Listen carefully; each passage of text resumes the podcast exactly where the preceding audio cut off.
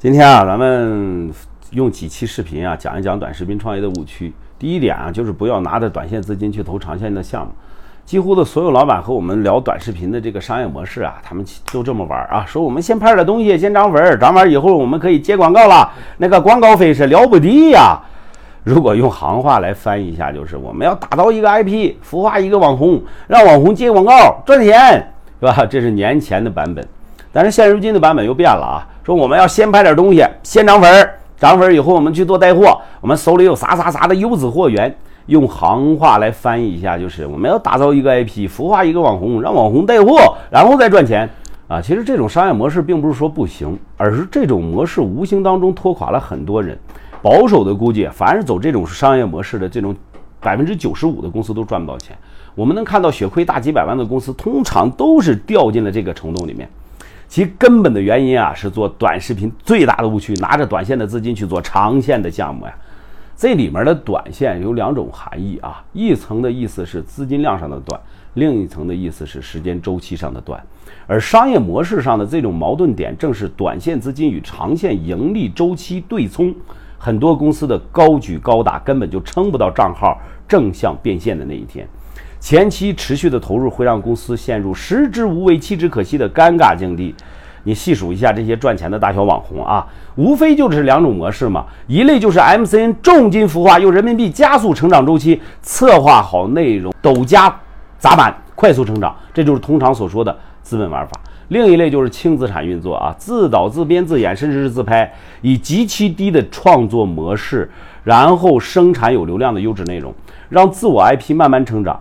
那第一类代表的典型特征呢，就是我们通常看到的那种大爆款，几乎每个月都有那么几个，比如之前的什么 VCD 呀、大能玩表日记呀、百货小天蚕这些等等啊。这一类代表的典型特征就是百万粉丝仅靠两三个作品，资本加持下成长周期极其迅速。另一类典型代表呢，是什么迷人的郭老师、老八、新二的快乐生活、海大叔啊等一系列的低成本维护运作的账号。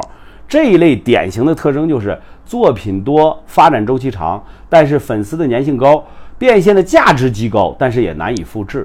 那么普通玩家的高举高打就是想做第二类账号啊，但是到头来发现啊，既没有后者的爆款的才华，又没有前者的资本孵化，最后空空攒下几十万粉丝，一步步把公司拖垮。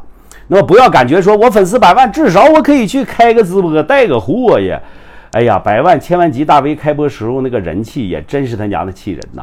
抖音来讲呢，视频粉和直播粉完全是两个概念，来的容易，去的也容易啊。粉丝的粘性还是相当的，粉丝的数量不是衡量 IP 的唯一标准。由于抖音特殊的炫法逻辑啊，只要你有优质的内容输出，你就可以迅速的窜红。如果再加上资本运作，那绝对是锦上添花。但是火得快，凉的也他娘的快，尤其是在抖音啊，粉丝量绝对不是衡量一个 IP 价值的唯一标准。你回想一下，你曾经见过的这些大的网红，有多久没有再刷过他们了？很多时候，两百万的粉丝变现的能力，甚至抵不上二十万垂直领域的小 IP。其实，真正意义上的 IP 是什么呢？应该是全网存活，而不仅仅是专依附于一个平台。那以那个朱一蛋为例啊，虽然说朱一蛋在抖音起家的，但是现在蛋总首发的平台早已不是什么抖音了。蛋总的视频在 B 站火，在知乎火，在微博火，在快手依然火，这才是真正意义上的 IP 的价值。同理啊，你去看看其他的账号在平台的惨象。虽然蛋总的抖音的粉丝量只有八百万，但是同类型的其他巨城的账号两千万的体量 IP 价值也不及其一半。虽然你抖音粉丝有一百万。但是在其他的平台零存活，况且是抖音粉丝的积累，又不会直接对你的后续的作品或者是直播产生直接的价值，所以说是非常鸡肋的。数据光鲜亮丽的背后是无法言说的泡沫和累赘。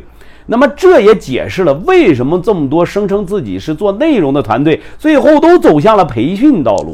百万粉丝账号没有直接的价值，但是它有它的附加价值啊！你培训可以拿它当噱头，不是增加信任背书，从而吸引幻想风口暴富的追随者们加入。这就是通过抖音赚钱，而不是在抖音上赚钱。你以为头部的 MCN 玩大号是为了在抖音上赚钱吗？人家也是通过抖音赚钱，漂亮的数据拉拢来资本，提高估值，一轮轮的融资，最终人家是要造四套现的。认清现实，别被行业的表象迷惑。倘若你把抖音理解成赋能的工具，那么你的短视频创业的胜算则会提高许多。抖音起到的作用啊，很大一部分是赋能，然后利用成熟的原有的商业模式，把赋能挖掘放大。咱们举个例子啊，假如我本身是搞餐饮加盟的，通过抖音让更多的创业者来了解到我这个品牌，扩大曝光量和品牌的影响力，招募加盟伙伴，实现正向盈利。再比如，我是一个心理咨询师，通过抖音打造个人 IP，然后将公域流量导入到私域流量，再做沉淀转化，扩大你的客源。房产销售、保险销售、二手车销售、数码产品销售、二手奢侈品销售、书法字画、私人飞机驾照、海外资产的配置等等，都是这个道理。你做带货也是同样的道理啊。你做好账号的能启动之后，在投钱的第一刻，你就已经有了明确好的变现方式，带什么样的货就能吸引什么样的粉儿。你比如说，你带零食，你就去吸引女学生嘛；带好物，你就去搞定家庭主妇。投入即产出的良性循环才是项目放大的第一前提。千万不要掉进 IP 的陷阱里面去，而不是去东施效颦，学 MCN 的资本玩法，把抖加用的做漂亮的数据。你空有百万的粉丝，养活团队都成难题。很多时候，抖音的爆款更像是拆迁户。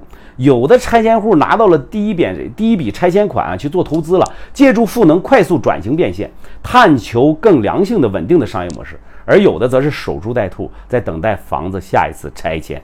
行业潜规则是易复制则无价值，别做那些很好复制的这个账号，没啥用。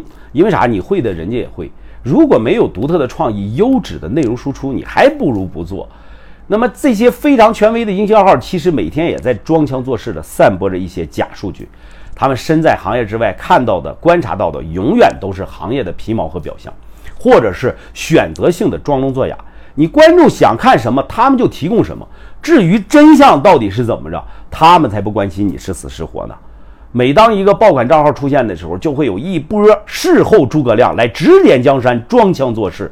那套路化的语句，初中阅读理解式的分析，只要保证不说他娘的假话，也不说他娘的真话，全是他娘的废话，凑够两千字蹭个热点也就够了。